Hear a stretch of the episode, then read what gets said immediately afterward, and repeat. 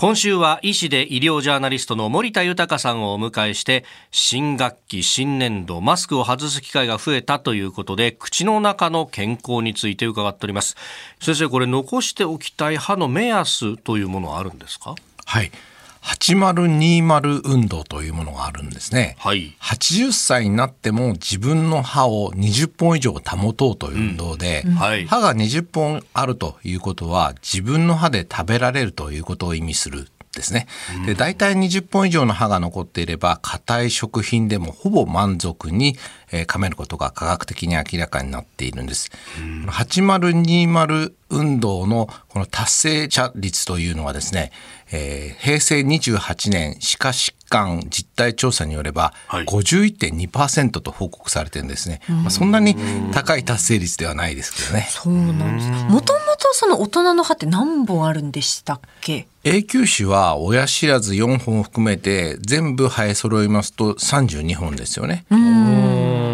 ただまあ8020運動が提唱された平成元年1989年は、まあ、当時の日本人の平均寿命がおよそ、えー、男性で76歳女性で82歳と低かったので、はい、まあ、80歳で20本以上で、まあ、いいだろうというのが目標だったんですが今はもう30年経ってますからで、平均寿命も高くなってますんで、この8020運動っていうのは、まあ、一つの目安であってゴールではなくもうさらに上を目指してもらいたいというふうに思われています。うん。これね昨日のお話で残った歯が少ないと死亡のリスクが高まるということがありましたけれどもどうですか？他にも影響っていうのはいろいろあるんでしょうか？あの残った歯の本数が少なくなりますと、はい、寿命が短くなるだけではなくて、ええ、認知症などの発症率も高まるということが研究で分かってきたんですね。へえ、そうなんですか。愛知県の65歳以上の住民を3年から4年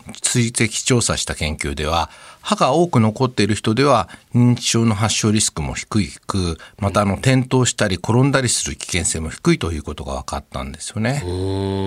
まあ歯がいっぱいあることによって、はい、噛むそして脳の血流が増える、まあ、こういったことによって歯が残っている人は認知症になりにくいということなのかと思いますね。この噛み合わせとか噛むことって重要なんですね。すね。多くの方、まあ、歯に症状が出てから歯科医師を受診される方が多いと思うんですけれど、はい、まあ、全身のこう人間ドックのようにですね定期的に歯科受診ということは大切なことなんだと私は思っています。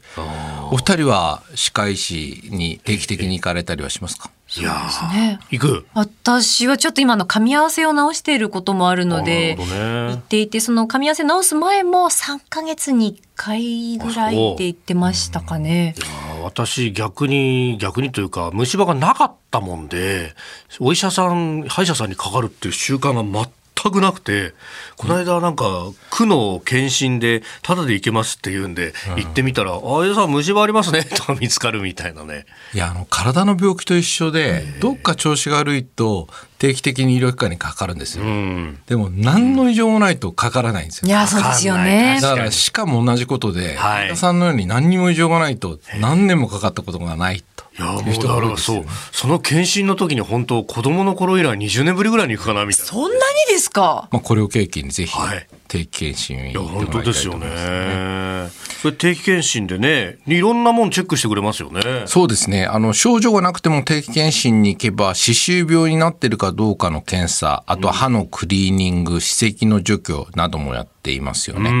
ん、でまあ年間に3回行った方がいいんですけれども、まあ、歯科医師によればですね、忘れないようにするためには、毎年誕生日の日の月がありますね。この日に来てほしいと呼びかけているところもあるということなんです。で定期的にですね、歯科を受診している人はそうでない人に比べて、動脈硬化が進行している割合が低いということが、東北大学歯学部による研究、これ55歳以上の日本人を対象とした研究ですけれど、これで明らかになったんですね。マジっすか。ですからまあ歯科検診の重要性というのはですね、はい、今日もまた強調させていただきたいと思います。